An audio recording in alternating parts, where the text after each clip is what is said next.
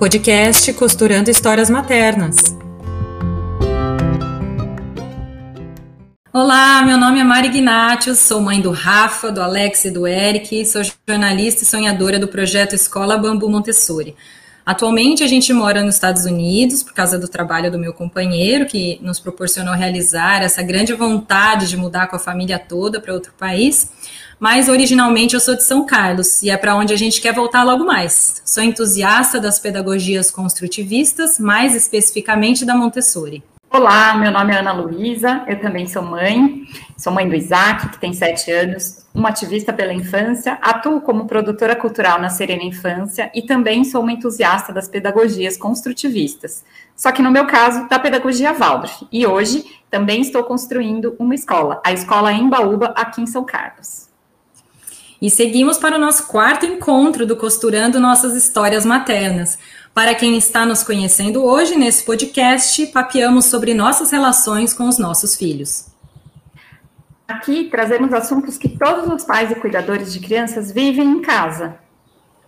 E a nossa intenção aqui não é dar dicas ou criar modelos, mas contar para vocês como nós mães, que adotamos métodos construtivistas com nossos filhos, mesmo utilizando abordagens diferentes, lidamos com as questões que vocês também compartilham aí na casa de vocês.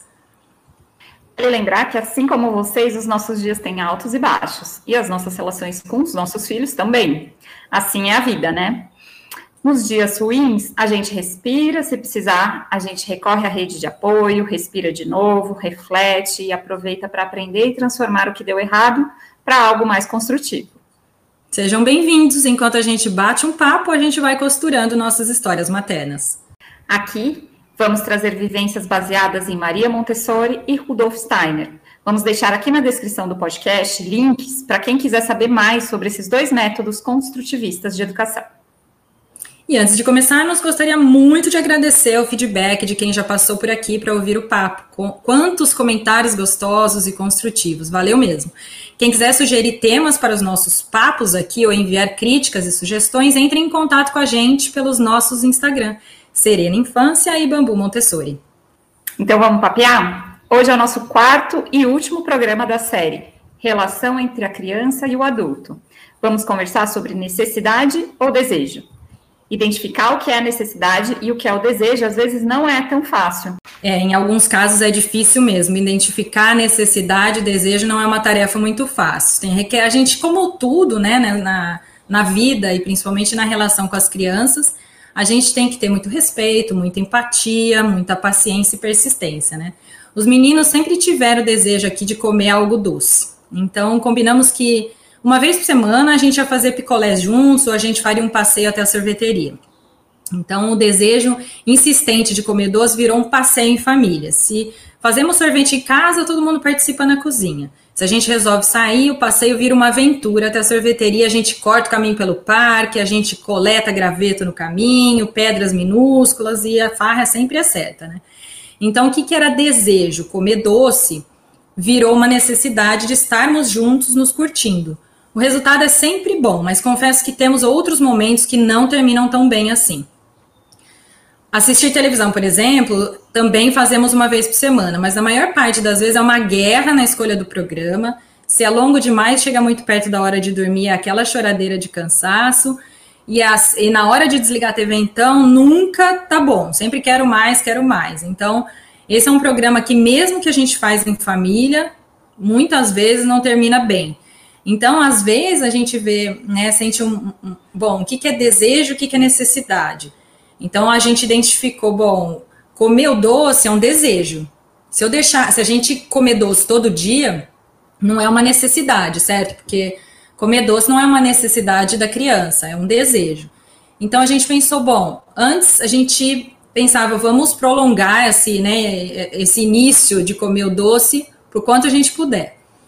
Agora a gente pensa, bom, vamos então fazer isso uma vez por semana, mas vamos transformar esse desejo numa necessidade de estarmos juntos, de fazer um programa, que aí é legal também.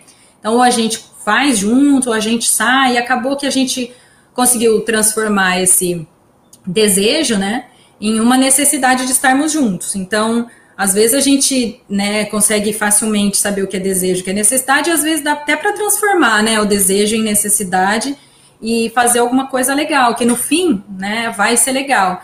Então, acho que sempre pense assim, como é que eu vou identificar isso?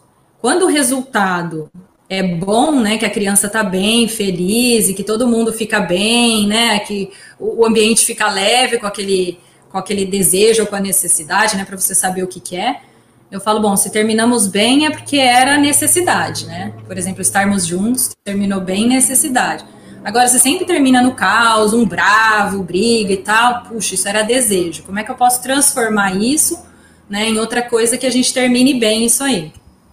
Mas é difícil mesmo, né, Ana? A gente primeiro identificar se é desejo ou necessidade, e se é desejo, como é que a gente pode transformar isso quando termina, né, aquele momento termina de uma maneira meio desagradável, né? É bem difícil mesmo, né?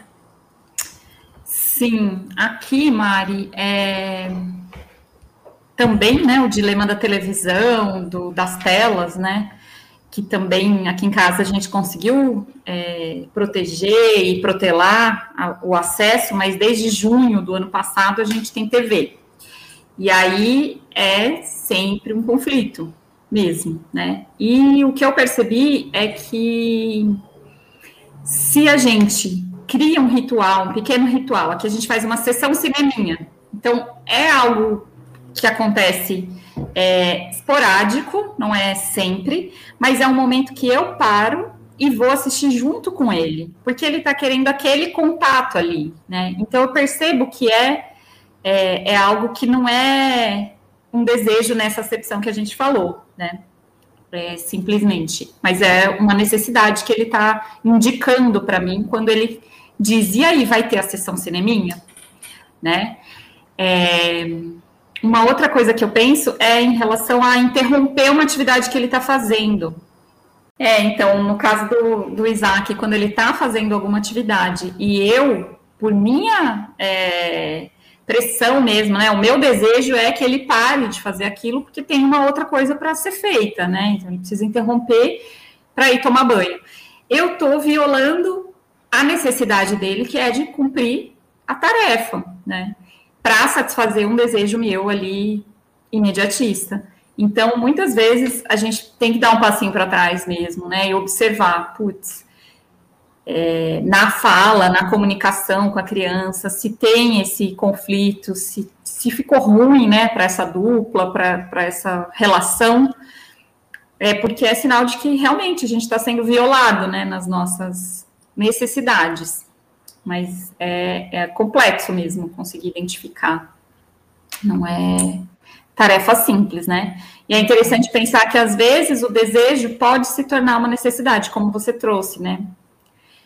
É, mais uma vez a resposta é essa, de observar a criança. Se ela fica feliz, podemos dizer que é necessário, mas se traz mais chateação do que realização, talvez seja somente um desejo. Exato, é muito difícil mesmo, né? Identificar. E como a gente falou no começo do podcast, é, a gente, né, nas nossas casas, a gente não acerta todo dia e tá tudo perfeito, rodando, né, maravilhosamente bem. Mas a gente tem boa intenção, um olhar para a criança, né, e a gente está observando. A gente tem dias difíceis e dias mais tranquilos, mas é o nosso olhar para a criança, né? Observar ela, ter um olhar empático e respeitoso, observar como é que essa criança, né? É, quais são as necessidades que ela tem. E aí, nesse momento, a gente vai, às vezes a gente erra ali, a gente fala, puxa, errei, né? Mas então amanhã eu vou fazer diferente. E assim vai, né, Ana? Então, a gente tem compartilhado histórias aqui é, e, algum, e, as histórias que estão dando certo, mas a gente também tem tentativas que a gente não deu certo, vamos tentar outra coisa, né? Acho que ter um olhar respeitoso e empático, né, e entender essas necessidades da criança, a gente vai encaixando, e cada dia é um dia, né? Enfim, é, é, é, é um, um tema bem, bem complexo e a gente vai ter várias histórias aqui.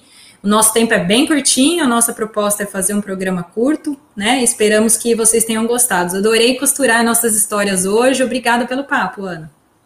Eu que agradeço, Mari. Nos vemos no próximo Costurando Nossas Histórias Maternas. Até mais. Beijos abraçados a todos. Beijos.